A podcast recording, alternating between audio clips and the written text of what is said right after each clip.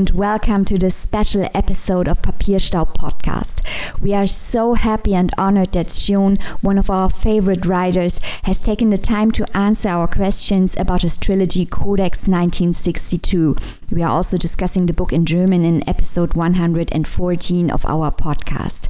In Codex 1962, Sjón brings the famous golem from Prague to Iceland. In the interview, he tells us how he came up with the idea, why the golem's father is a Jewish refugee, what a title-giving biotech enterprise Codex is all about, why his trilogy is a book about storytelling, and he also answers many more questions about his work as a writer and Icelandic literature in general. Ladies and gentlemen, here he is. Thank you for joining us from Reykjavik via Skype, Sjón. So on to the first question. The narrator of Codex 1962 is a golem. Why did you decide to bring the golem of Prague to Iceland? Well, it is a it is a true but strange and uh, a little bit complicated story. But the idea came in the came to me in the summer of 1990, so quite a while ago. I was in Prague just after the Velvet Revolution. I was there with my friends from the Icelandic band, the Sugarcubes. They were playing a concert in Prague, and, and it was uh, a lovely concert. It was uh, a benefit concert for a program run by Olga Havel, the, the wife of Václav Havel. And they were one of the first bands to come to Prague and play after everything opened up. And I was there with them, and uh, it had been my dream for years to come to Prague because I had got to know Prague, of course, through literature, through Kafka, and and and through uh, Hasek, and uh, and uh, the amazing poetry of, of Vítězslav Nezval, one of the Prague surrealists. So it was a dream come true for me to be there and and explore the amazing old city on both sides of the river. And one day I went to visit the Jewish cemetery precisely to, to go to the grave of the great uh, Rabbi Löwe, who had been the original maker of the golem, if we believe the legends. Mm-hmm. And because I'm an Icelander, I always believe legends. It's, it's, it's safer that way. and uh, I came to his grave and I, I saw that people were putting stones on the graves with little notes to the great man to ask. Uh, ask uh, favors and, and things like that. So I did it. I, I had been in a in in a, in a trouble with a, a personal problem with, uh, with uh, my girlfriend at the time, and I decided to ask the rabbi to uh, solve my problem because everything is a trade in this universe. I promised him that if he would solve my problem, I would bring the story of his golem to Iceland in one way or another. I didn't know how. And then I wrote it down, put, this, put, put, put it on the grave and, and the stone on the grave. And almost immediately he solved my problem. and I was left with fulfilling my promise. So it took me quite a while, but I got there. I had, of course, known the Golem, uh, Golem legend through my uh, interest in all kinds of fantastic literature, mythologies, and folk stories, but also through the novel by Gustav Meyrink. And uh, I was fascinated by this book by Meyrink, but also by the legend itself, uh, a, a, an artificial creature. So there I started my journey, uh, or our journey, and I had somehow to bring him to to Iceland, and um, yeah, that's that's that's how writing works. You know, all of a sudden you you set yourself as a task to solve, and uh, this task took me 25 years, and uh, and I had to come up with all sorts of tricks to to bring the golem to Iceland. And um, somehow uh, I knew that uh, the creation of, of the golem was something that uh, would be tied in with the creation of the of the main character. That the process of creating a, a, a person would be in one way or another paralleled in the writing of the book and in the book itself. And from there, I got to the point of realizing that if I was working with creation of beings, human beings, in one way or another, uh, it had to include myself as well. And, you know, this book grew out of all of this. The father of the narrator Josef the Golem is called Leo Löwe, so there's also an allusion in the name to the rabbi. He's the main character of the first two books, Codex 1962, of course, trilogy, as you mentioned. You wrote it over the course of 25 years. And Leo Löwe is a Jewish refugee who escaped a German concentration camp and in the first book hides in a guest house in Lower Saxony. I've never heard about stories of Jewish refugees coming to Iceland, which Leo does in book two, or Icelanders who survived concentration camps. Could you tell me more about the historical background of uh, this of this part of the book? Yes, uh, I, I, can begin by telling you that uh, when I started thinking about myself in relationship with this story, I realized that the world that I was born into in 1962 was a world that was completely marked by the recent events of the Holocaust and the Second World War. Of course, when I was young, I didn't realize it was recent, uh, recent events. But today, of course, you know, mm. 18 years, I realize it's nothing. It's it's uh, 2002. It would be today. So I realized that I needed to start the book there. And the, the person who brought the golem to Iceland had to be someone uh, coming from the Jewish culture, and it had to be someone who was trying to save the, a small part of that culture that was being destroyed at the time. There are stories, of course, of uh, few, certainly very few Jewish refugees who came to Iceland in, in, in the Second World War. And uh, I built, built on those very few stories.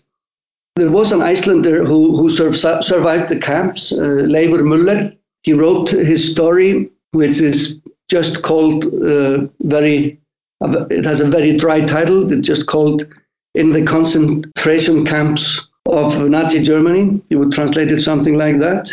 And I am told it's one of the very first uh, first person uh, narratives written in the world about about uh, surviving the camps and the life in the camps. And uh, I came came across this book. It, it's it, at the time it was not very well known here in Iceland. We knew about him because he had told his story shortly before he died. He had kept silent about it after after publishing this book in 1945. But uh, shortly before his death, he told his story, and uh, it was, of course, a very harrowing story, and mm-hmm. it was really for, for most of us amazing to realize that uh, one of our own had been there because Iceland had been so detached from the horrors of the Holocaust. Of course, we experienced the, the, the effects of the of the Second World War here. The British came, and then the the Americans, and all of that, and we lost ships in the convoys, and there are stories like that. But uh, the the experience of the Holocaust was very little known here, and and and I must say, sadly, ignored really because there, there, there, there were no Jewish people here who, who, who, who had direct experience of that. So Leifur Müller was one of the was one of the models for Josef Löwe, but also the stories of the of the handful of Jewish refugees who managed to managed to get asylum here or managed to hang in here until after the war. Some of them were never actually granted asylum but uh, they managed to manage to uh, prolong their stay and halt their um, halt, uh, expelling uh, until the end of the war. So there is a small story of, of, of Jewish Jewish refugees here, and one of them, one of the best known to today actually, and and just because of rec- recent rediscovery or discovery of her is uh, Melita Urbancic, who was an Austrian Jewish poet who moved here with her or went into exile here with her husband, Viktor Urbancic, in 1938, just before everything went as bad as possible.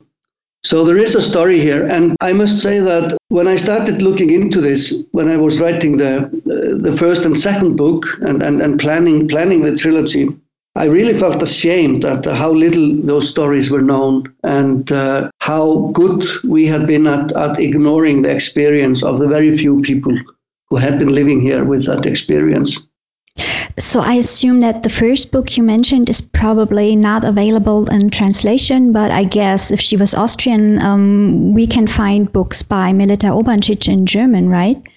Well, the thing is that uh, she was she she never published anything uh, Oh. during her lifetime except like a few poems here and there. But after she came to Iceland, she she wrote uh, uh, she kept writing, and she wrote a book called From the Edge of the World. Uh, how do you say it? Am Rand der Welt.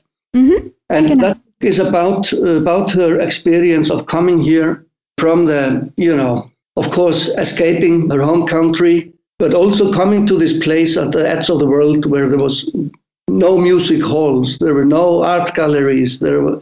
There was no history of symphonies. There was no history of uh, philosophy or anything that uh, she had grown up with in, in, in, in Vienna.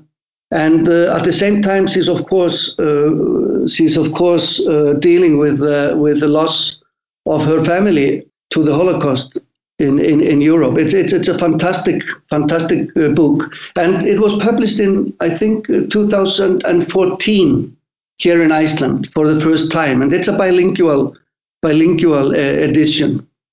Okay. So in, in Icelandic and German? Yes, so it was translated for the first time, and it was really the first time her story was told here. Uh, uh, there was an exhibition here in the National uh, Library, and uh, exhibition and readings and and uh, and discussion about her. She was a, an amazing uh, person. She was a poet and uh, and a philosopher and an actress and a sculptress, and she was the first woman uh, or first person uh, in Icelandic history to what do you say to farm bees, or she had beehives in her garden in in one of the suburbs here of Reykjavik.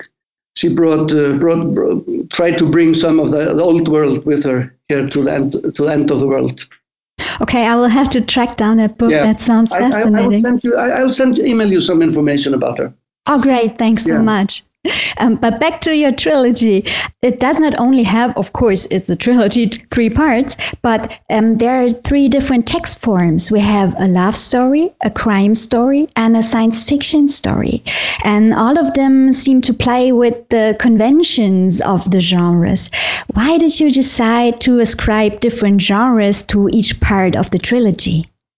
I, I I knew from the beginning that it would be a book about storytelling in, in, in one way or another. And uh, maybe it would only be about storytelling, and maybe it would only be storytelling, you know. So the trilogy is like this classical form of um, the big epics, you know. Everybody wants to write a trilogy, you know, at least it was like that here. Uh, you were only a real writer if you wrote a trilogy you know, and I must say it's quite quite a, masculine masculine uh, project for a for a writer to to write his trilogy. And um once I realized it was a trilogy, I just had to find a way of going against that convention. And this is what I came up with, uh, uh, breaking it up into three different uh, uh, literature forms. And uh, all of the forms are what you could call lesser forms of literature. It's genres. So the idea at the beginning was that it would be three books and they would be placed in three different places in the in the in the bookstore. One of them would be with uh, with the love stories, one would be with the crime stories, and one would be with the science fiction stories. Mhm. So it, it, it, it is it has the nature of, of a work that has somehow exploded, you know, and, and somehow needed to be put back.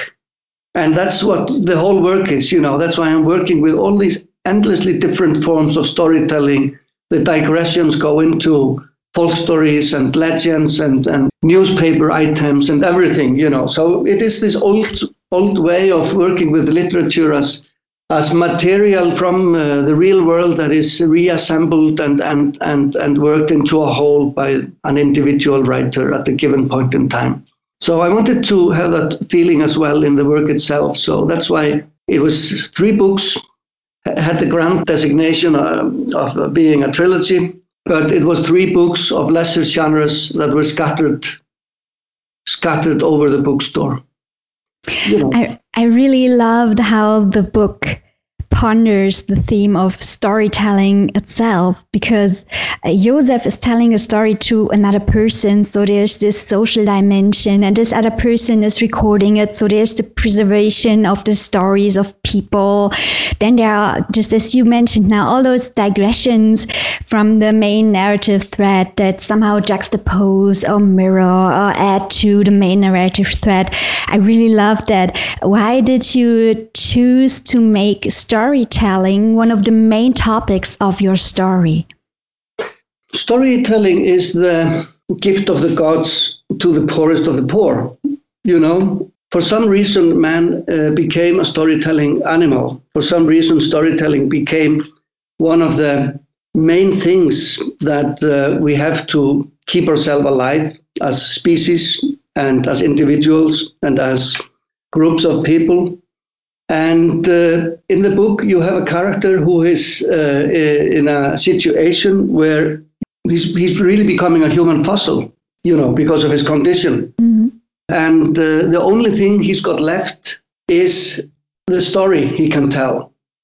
That's why storytelling became so important to him. And because he's a very isolated person, living with this, this uh, horrific uh, condition and knowing that he is on the way out, he uses the opportunity when Aleta, this person who comes from the big genetics research company, to to just record the basics of his life. He uses the opportunity to try to tell his full story, and uh, he wants to keep her there as, for as long as possible, and he wants her to feel that his story is worth something. Because if his story is worth something, it means that he himself has been worth something in his 50 years on this earth. And because he's so afraid of losing her, he, he uses every trick he knows from storytelling and uh, and uh, yeah from from storytelling, the tradition of storytelling, the history of storytelling as far back as it goes in, in, in human culture.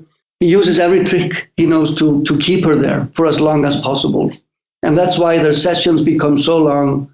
And whenever he feels that she is she is losing interest, or if she come if her if, if her comments are too judgmental, he reacts to it by saying, "Oh yeah, but you know there was also this thing that I had to tell you about, you know." And so I think we have storytelling. Each person uh, that is born has I, this is this is said in the book, and this is something I really believe that we are all given the given the opportunity and and, and the rights to tell our stories, and it should be respected. You just said it yourself in your first answer that you have a cameo in part three. You meet Joseph, and there are many stories of people included in the book. It's almost like a whole a whole choir of stories and of people. Why did you decide to be a part of your own book, to have your story be a part of this multitude of voices? It was because I was working with real lives and I did uh, research into the births and deaths of every person born in Iceland in 1962 who had died before 2013. It was quite a lot of research, but you know, we are a small country, so I managed to get a list of every person born in that year. And uh, on that list, there were also the dates of their death and uh, I started doing a research into how how each and every person on the list had died. So this is not fictional. All those people you mentioned that were born in 1962, those are all real people and their real destinies. Yeah, behind every behind every date of birth and every date of death, there there is a real person, and all of the causes of death that are uh, assigned to the persons are are real.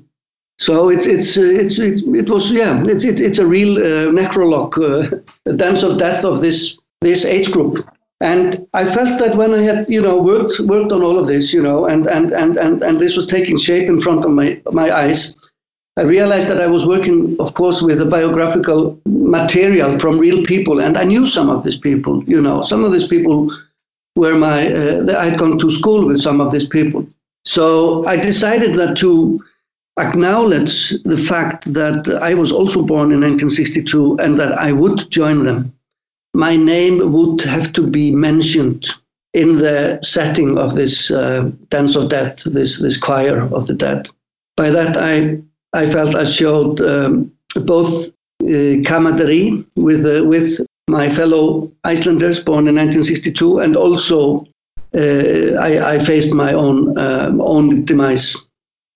In the last book, I'm a Sleeping Door, we learn what Codex stands for. So we just talked about the 1962 part, but we learned yeah. that Codex is um, a fictional company that does uh, research into genetic anomalies. But I found out that it is based on a real Icelandic biopharmaceutical company called Decode Genetics, which aimed to catalog the genome of the whole nation. And apparently, there was a law passed by the Icelandic parliament that allowed them to get access to the medical data of the whole nation, which was, of course, um, later, I think, overturned, but also discussed for ethical reasons, also data protection concerns. Could you tell me a little about why you chose to discuss the topic of genetical engineering in the book and how decode genetics is perceived today in Iceland? Uh, I'll begin by by saying that uh, the law the, the law was never overturned. Ah, okay. It, it was discussed, and uh, and uh, there was a small group here that opted out of the of the database. Usually, you have to get con, uh, con, consent for research like this, but in this case, you had to opt out, which few people did. 12% of the of the of the population. I did it and my family, but most people just stayed in there, mainly because of the uh, propaganda around it. You know, I mean, it was really sold to people as as is described in the book. You know, it, it, people were told by uh, making this database, by uh, being a part of this database, Icelanders will contribute to the uh, healing of, of, of man of the many of the worst disease uh, known to man and things like that. You know, it was crazy, but but uh, yeah, there was a lot of concern about uh, data protection and everything. But you know, they won. They won that round. For me, it was quite uh, obvious to to bring the, the, the, the latest science in, in, in genealogy into the picture because the story of the golem is about the creation of man from clay, from the prima materia. And uh, the prima materia of, of everything that is alive is, of course, the, the, the DNA. So it was quite obvious to me that the story, as a science fiction story, from right from the beginning, because the golem story is uh, one of the old science fiction stories, that it would develop into this direction. And when I started writing the book, I started writing, well, the first volume was published in 1994. And around that time, uh, there was uh, there was a discussion that uh, the data mining of, of, of DNA uh, would, would be the, the, the, the next project in, in, in genetic research. And there were already voices saying that maybe a small population like Iceland uh, could be uh, a good test group for that. So I, I, started following this very early on, and uh, and uh, I followed followed through all these discussions about the database and, and what this would mean, and and of course it brought in all the old, tired, but just as nasty as ever before discussion about uh, genetic uh, purity and, and and and all of that uh, all of that nonsense that always comes to the surface when you start talking about these things. Maybe not so much today, but it was at that time. It was it was sadly a part of the whole discussion. And in the book, you have a have a Jewish Jewish person bringing the golem, this Ur uh, sci-fi uh, artificial being uh, project uh, to the country, and the country is completely self-obsessed after after gaining independence uh, in 1944 and he has to live with that and, and the complete ignorance of his uh, situation and history and, and, and, and, and all the things that, that, that exiles and, and, and, and immigrants and refugees have to face. And it automatically led to this direction that, he, that there would be a direct contact, a direct contact and a direct, let's say, uh, connection with, uh, with the genetic uh, genetic company in, in, in that country, in the country where, where the golem was taken to. So are Icelanders today more critical of decode or hasn't the idea changed? Because as you said, people thought they were doing something good by helping medical research. Are people more skeptical today? It's it's an ongoing story, and uh, there has been more peace around the company in the last few years. The head of the company is is is quite a character, and uh, and he's quite active in social discussion here, and he is uh, he's, he's a very liberal man. It must be said that he's he's very liberal when it comes to social social issues here, mm-hmm. and uh, he's been a refreshing voice in, in, in many cases here. And uh, now with the with uh, with the coronavirus and the COVID uh, situation, uh, his company has actually proved to be uh, an amazing ally of the of the population here because of the scientific and technical expertise that his company has today. They became a, a, key ally with the health authorities here in testing and tracing the tracing the virus in the first uh, now now in the last last four months, the first months of the virus. So it's an ongoing story. So they are a hero now. So yeah.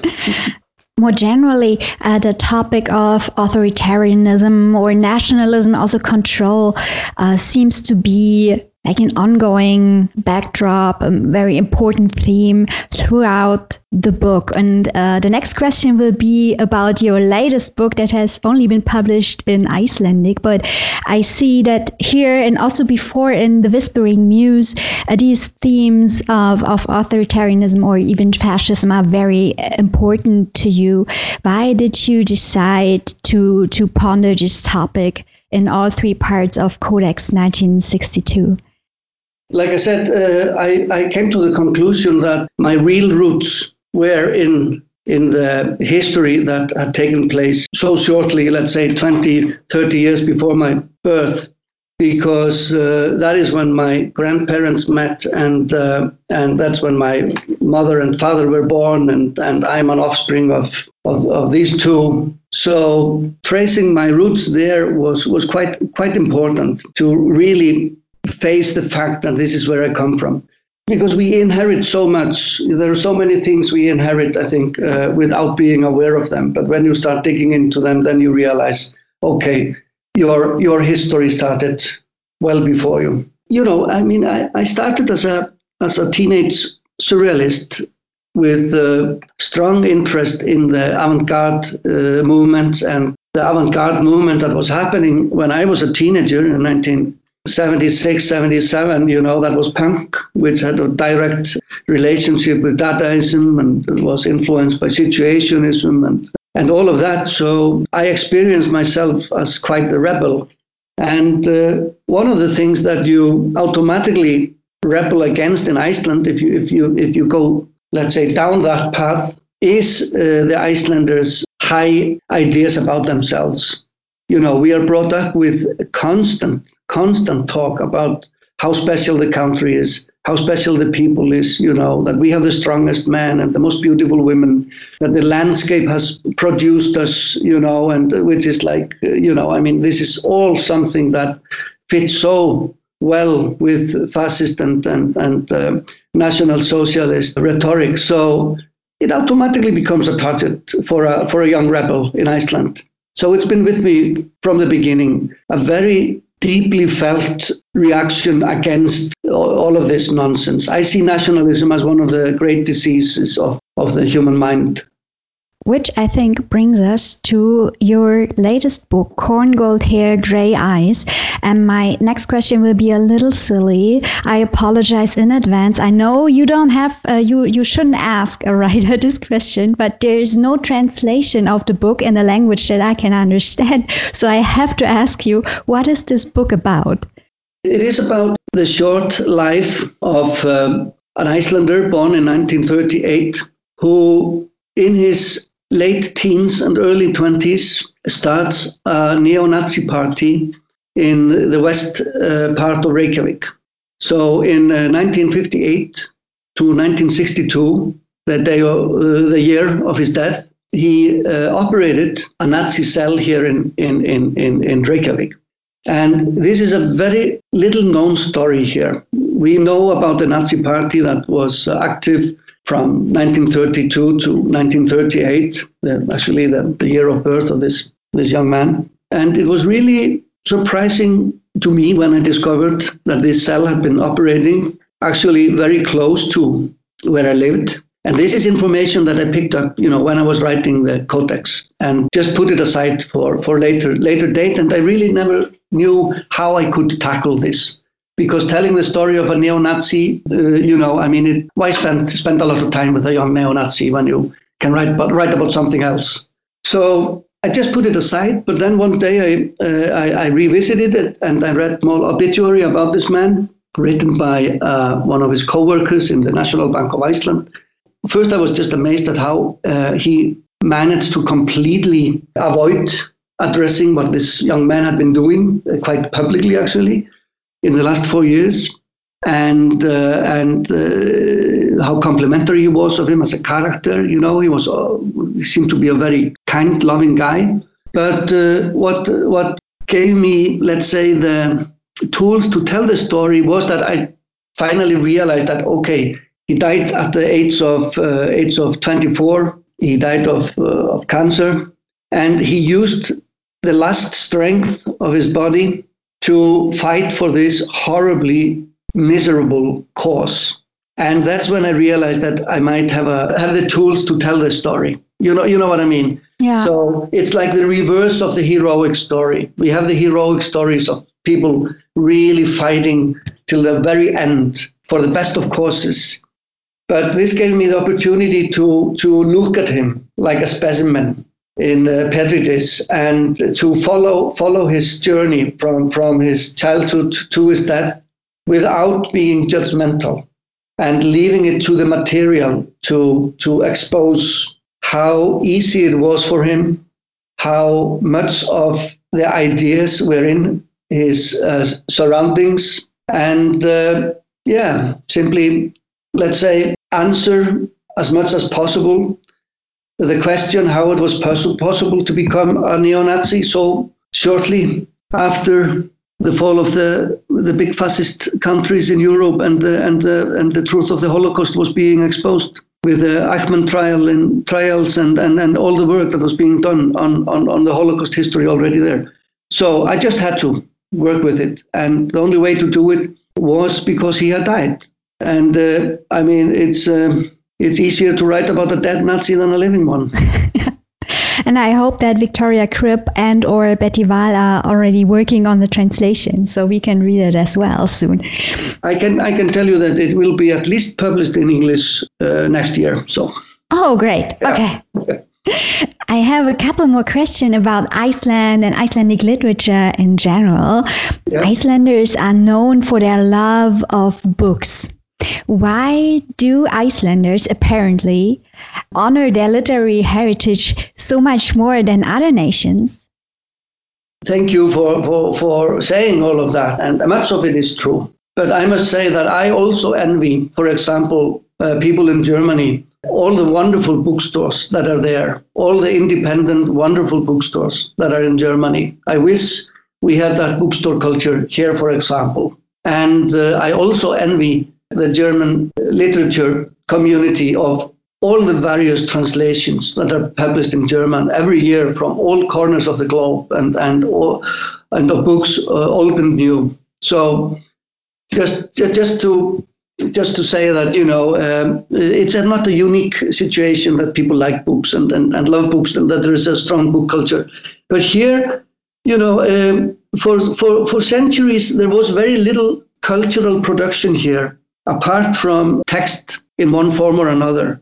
We have the great golden age of the saga writing, of course, in the in the in the in the medieval times, from the let's say 12th to 14th uh, century, and the fact that these amazing works of literature were produced by this tiny group of people on the far end of the world has always been our let's say, claim to a seat at the table of uh, civilized people in this world, you know.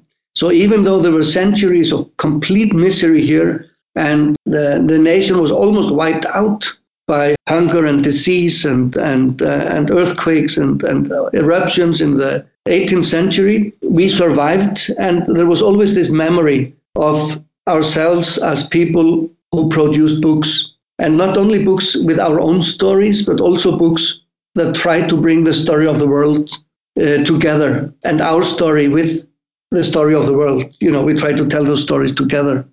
And uh, in many countries, poets become quite important in, na- in the nation building, in the, let's say, struggle for independence, in the search for yeah, national identity or national heritage and all of that.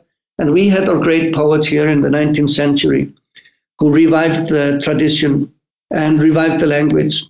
And uh, I grew up with uh, really adoring these people. And uh, yeah, so the poet as a figure, as a as a, as a main character or a cornerstone of our existence on this hostile rock in the north, uh, you know, is something that we grow up with, and um, people are inspired by this. And then a young man is born in 1902 in Reykjavik, Halldór Laxness, Halldór Guðjónsson, who later became Halldór Laxness, and uh, he gets the idea that uh, he had the possibility of becoming a world class author. And he did. and he did, you know. And uh, why, why, why, why did he feel, let's say, say, entitled to stepping forward and to be listened to? I think it is because of the history. So we, we, still we still build on this, you know. But of course, like in many countries and, and most countries on on earth now uh, you know i mean the book is competing with so much other so many other ways of, of, of storytelling but we love storytelling what I find fascinating, and I hope this is correct, is that I heard that the Icelandic language hasn't changed much over the last, I don't know, hundreds of, of years. When I try to read a book in my language that is a couple of hundreds years old, I get in trouble. but um, how does the fact that the Icelandic language hasn't changed much affect your writing?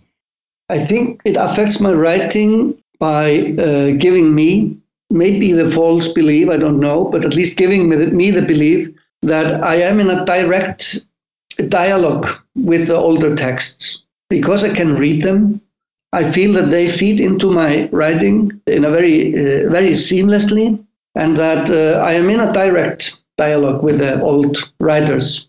So for me, the heritage of the sagas and the 19th century poetry and, and everything that was written between 17th century, for example, we have got some amazing, amazing, strange texts. And uh, somehow I'm uh, swimming in the same river. Talking about history, many of your books talk about real historical events and uh, mythology, like, for instance, the Spanish flu in Iceland in Moonstone, or about the historic treatment of Down syndrome and the Blue Fox, or about Jón Guðmundsson the Learned in the mouth, from the mouth of the whale, or we just talked about the Whispering Muse already with the Argonauts. At the same time, all those books have this distinct in the now postmodern feel.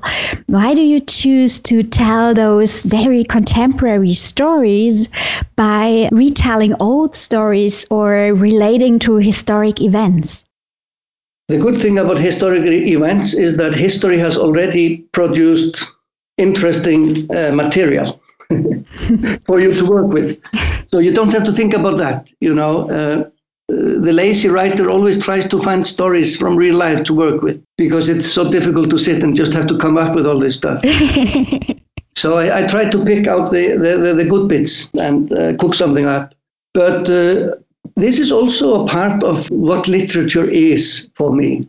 Literature is so much about trying out the old stuff once again, seeing if there is still something left in that story. And we cannot help but reshape it and reinterpret it whenever we tell it again. And that's why uh, the, the, the, good, the good things that come to us from the past, you know, they survive because they have structure or they have, uh, they, they, they, there's a fable at the heart of them that still belongs and, uh, in, in, in human society, even after 2,000 years or 5,000 years. It's amazing, really, that we can connect directly with the thinking of someone who was alive 5,000 years ago. It's crazy. Mm. I mean, it is really crazy that the only real stuff that has come down to the ages from the from the great great faraway past is stuff that connects minds. All the buildings are gone, with very few exceptions. All the things are gone. But what is left is words that connect us directly with the lives lived and the and the thoughts thought and the story is told, you know. And for me, it's just a privilege to be able to go into this into the dialogue with this uh, this, this, great past and, and, and, and the recent past and uh, to see what happens if we try to tell that story once again. And I can never escape being alive in now the, the 21st century. So the story will always be colored by my uh, surroundings and the history that is taking place around me. It's like, you know, with, uh, let's say, Angela Carter, a writer like Angela Carter, who takes the uh, takes fairy tales and the tale of, of uh, Red Riding Hood and the wolf and the Bluebird and all of these tales, and she retells them from a very strong feminist uh, point of view she gives them life again, you know, and she she she shows that those stories are still worth telling, but they will completely change when they are told by a woman in uh, 19, let's say 75.